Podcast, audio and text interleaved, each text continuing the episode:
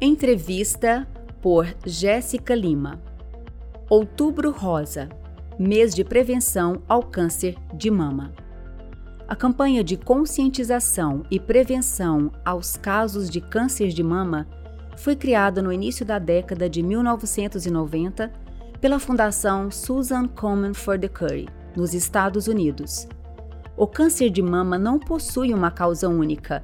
Dessa forma, diversos fatores estão relacionados ao aumento do risco de desenvolvimento da doença. As mulheres, sobretudo a partir dos 50 anos de idade, são as que apresentam maiores riscos.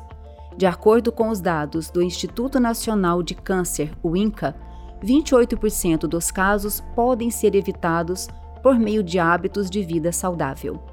A prevenção continua sendo a melhor abordagem.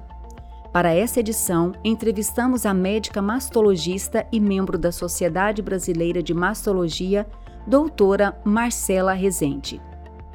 Doutora Marcela, qual é o principal objetivo da campanha Outubro Rosa? O Outubro Rosa é um movimento internacional de conscientização para o controle do câncer de mama.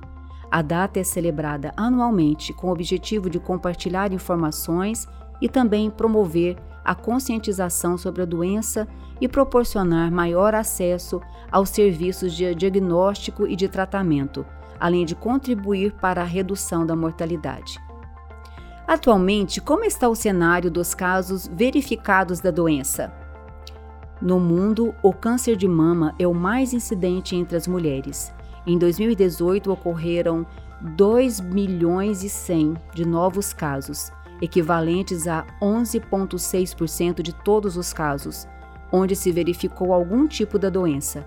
Para o Brasil, estima-se 66.280 novos casos para cada ano do triênio 2020-2022.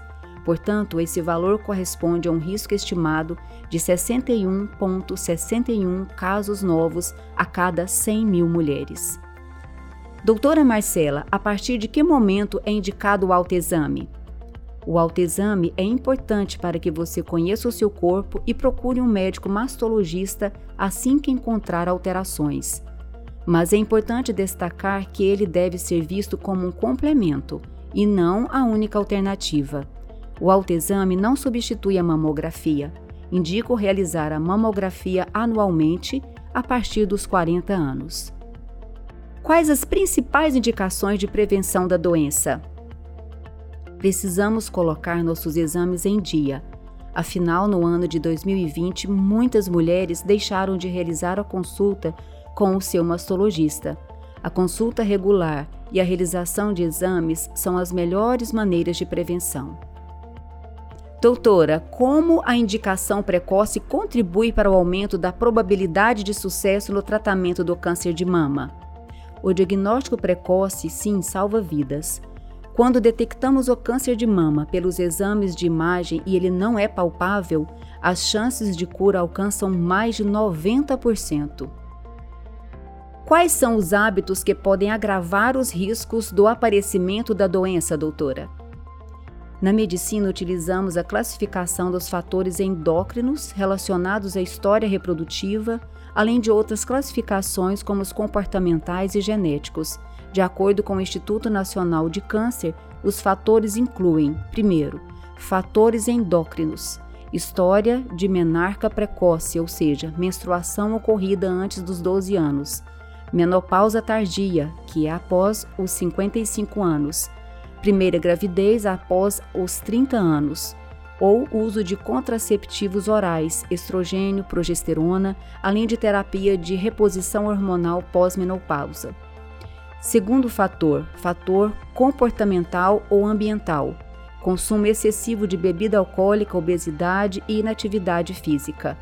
E, por fim, os fatores genéticos e hereditários, que são aqueles que relacionam-se à presença de mutações em determinados genes, Mulheres que possuem casos de câncer de mama ou de ovário em familiares são consideradas de alto risco para a doença. Como mulheres em idade mais jovens podem realizar as precauções? Hábitos de vida saudáveis são fundamentais, portanto, alguns exemplos são a prática de atividade física, qualidade de sono e uma alimentação equilibrada. Além disso, a realização de consultas médicas anuais, nas quais a paciente será avaliada por meio de exame físico. Porém, mulheres com alto risco familiar para câncer de mama devem, sim, iniciar o rastreamento com exames de imagem já aos 30 anos.